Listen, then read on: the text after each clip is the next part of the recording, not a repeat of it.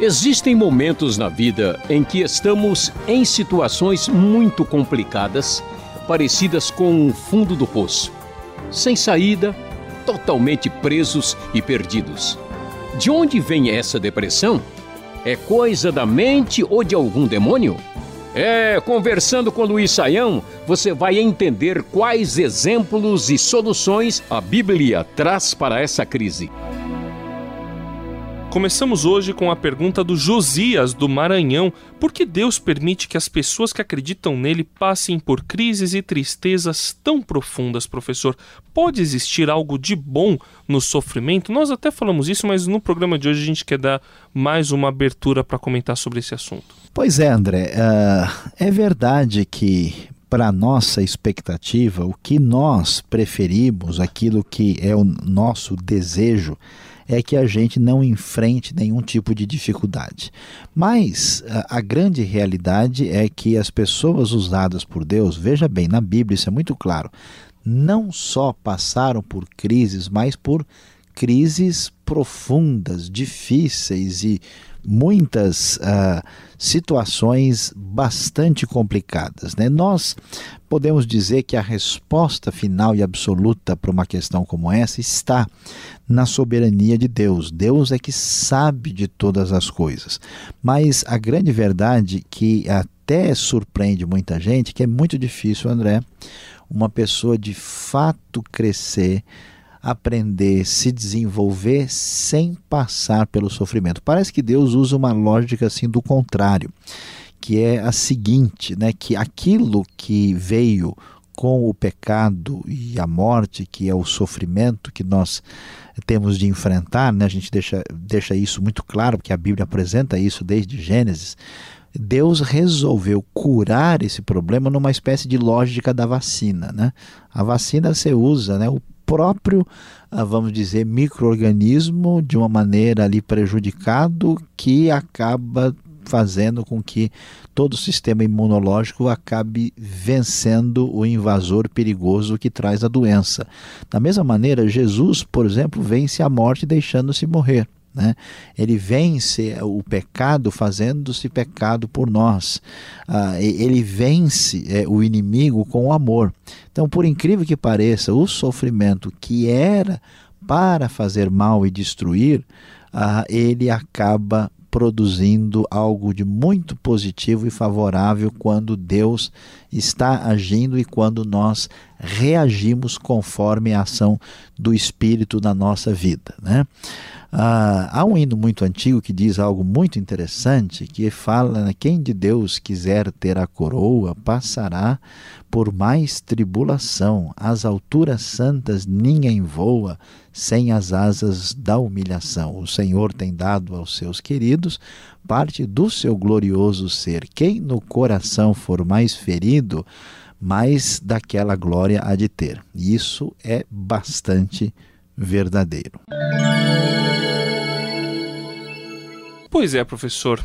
É, eu fico pensando, essas respostas de do tipo Deus está no controle de tudo, ou Deus quer ensinar através do sofrimento, elas são suficientes nos momentos de crise extrema, como tragédias que ceifam milhares de vidas inocentes? Eu não tenho certeza se, quando algum ente querido meu morresse, eu gostaria de ouvir que Deus está no controle de tudo. Será que ele entende minha dor? Não é mais fácil aí entender que Deus resolveu abrir mão de sua soberania para se relacionar conosco e por isso não pode fazer nada frente às tragédias que assolam nosso mundo, a não ser mover o coração dos seus servos no auxílio dos doentes e feridos? Pois é, André. É, olha, eu, eu entendo ah, esse tipo de pergunta que a gente encontra nos nossos dias. É realmente difícil, né? Porque como nós pensamos em nós mesmos como sendo o centro do mundo, quando acontece alguma tragédia, uma dificuldade, a impressão que algumas pessoas têm é a seguinte: ou Deus uh, não quis resolver nada, e se Deus não quer resolver as coisas, significa que ele não está sendo tão bondoso quanto poderia ser, ou então Deus, na verdade, não pode. Você sabe que tem gente que foi por esse caminho mesmo?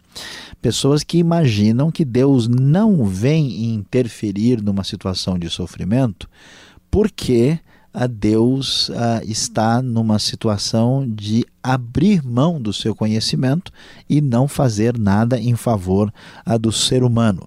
Mas não é isso que vamos encontrar na Bíblia. A resposta da Bíblia para essa questão é, em primeiro lugar, Deus sabe sim de tudo e Deus tem uma responsabilidade direta naquilo que acontece e às vezes tem uma responsabilidade de permissão ah, naquilo que acontece na nossa vida. Olhando para o texto bíblico, nós vamos ver ah, os próprios ah, homens e mulheres de Deus sofrendo. Uma história interessante, uma história de Jó. Né, que passa por um sofrimento terrível, deliberado aí da parte do próprio Deus nós vamos ver a história de, de Ruth, né, de Noemi. A Noemi vai para uma outra terra estrangeira, perde o marido, perde os filhos, passa por dificuldade. E ela diz: Ó, foi Deus é que me fez passar e sofrer por tudo isso. Agora, se a gente olhar pequeno, né, eu gosto de, de fazer uma ilustração, André. Pega, um menino de 5 anos de idade que o pai leva ele para tomar injeção. Imagina, ele, ele não vai entender o que está acontecendo. O pai leva ele na, naquele lugar esquisito, com um homem feio que olha né, meio esquisito para ele, e aí ele é, vai lá, o pai abaixa a calça dele, segura a sua perna, ele protesta, o homem vai lá, pega aquela agulha, vai e aplica a injeção dolorida e ele chora e o pai, em vez de ajudar, manda ele ficar quieto, fala que se ele ainda vai ganhar um castigo e o menino levanta chorando e vê o pai ainda alegre dando uma nota de 50 reais para o farmacêutico. Pode uma coisa dessa? Quando que uma criança de 5 anos vai entender o que foi que aconteceu? Ele vai sair de lá chateado e aborrecido com o pai. Assim também nós não entendemos o que está acontecendo na nossa vida. Então a Bíblia ensina que Deus permite circunstâncias negativas e que causam sofrimento para produzir um mal maior. Paulo vai dizer que se nós esperamos em Cristo só nesta vida, nós somos os mais miseráveis de todos os homens. Né?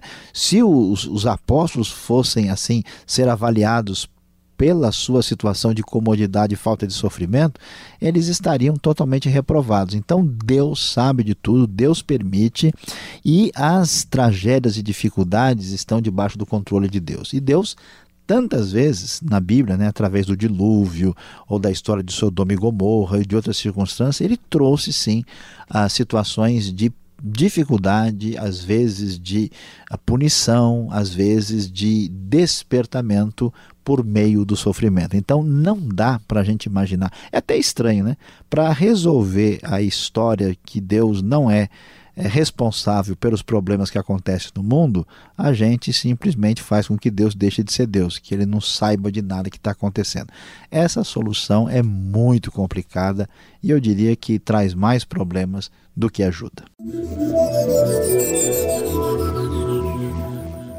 O Rosival da Paraíba tem uma pergunta sobre o Salmo 88.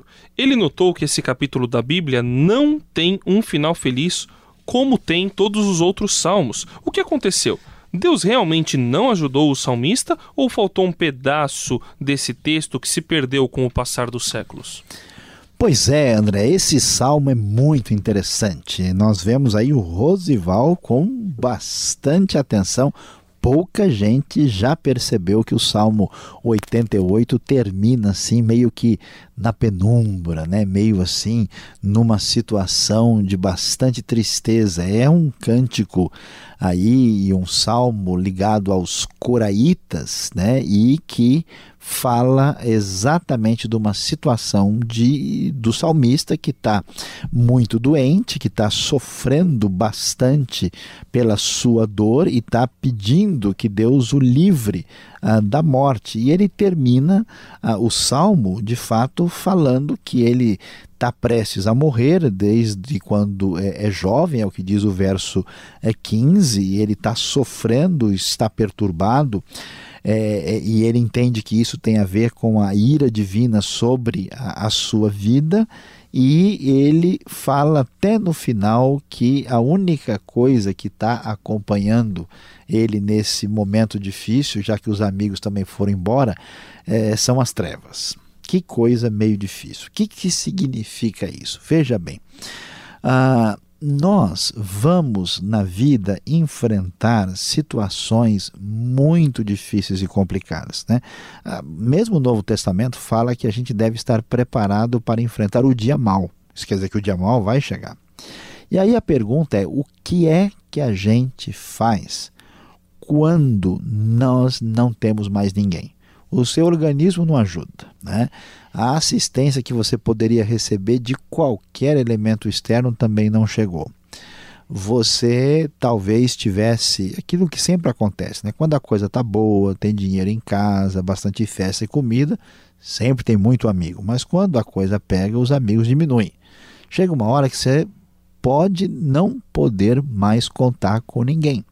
Hoje, no nosso mundo supostamente civilizado, nós temos milhares, ou por que não dizer até mais do que isso, de pessoas nas ruas que simplesmente foram abandonadas por causa dos seus problemas, foram largadas pelos parentes e estão aí, vamos dizer, sem qualquer esperança nas ruas. E o que, que o salmista diz? Quando tudo der para trás, você ainda pode contar com Deus. Deus é a nossa esperança, toda a sua tristeza, tribulação, lamento e dificuldade. O que o Salmo está querendo dizer para a gente é o seguinte: ó, quando tudo, tudo, tudo, tudo der para trás e você não tiver mais ninguém, nada que te sustente, saiba que ainda há um Deus no céu perante quem você pode expor toda a dor e tristeza do seu coração. Agora, Deus agiu, fez alguma coisa, o salmo não responde. Não quer dizer que ele está inacabado, que faltou um pedaço, não tem. Ele termina como quem está terminando mesmo, né? Não significa ah, que ah, a gente pode esperar que existe uma, uma, uma espécie de desfecho em outro contexto para ser acrescentado aqui. Ah, nós entendemos que o salmo é uma obra terminada, acabada e que nos mostra que, mesmo quando todas as coisas parecem não ter condições de trazer qualquer ajuda, nossa esperança ainda está em Deus, que nem sempre vai trazer a resposta que a gente quer, mas que Ele não nos abandonou, continua nos ouvindo, no controle da situação e nos levará seguramente para aquilo que é a, a sua decisão favorável para a nossa vida.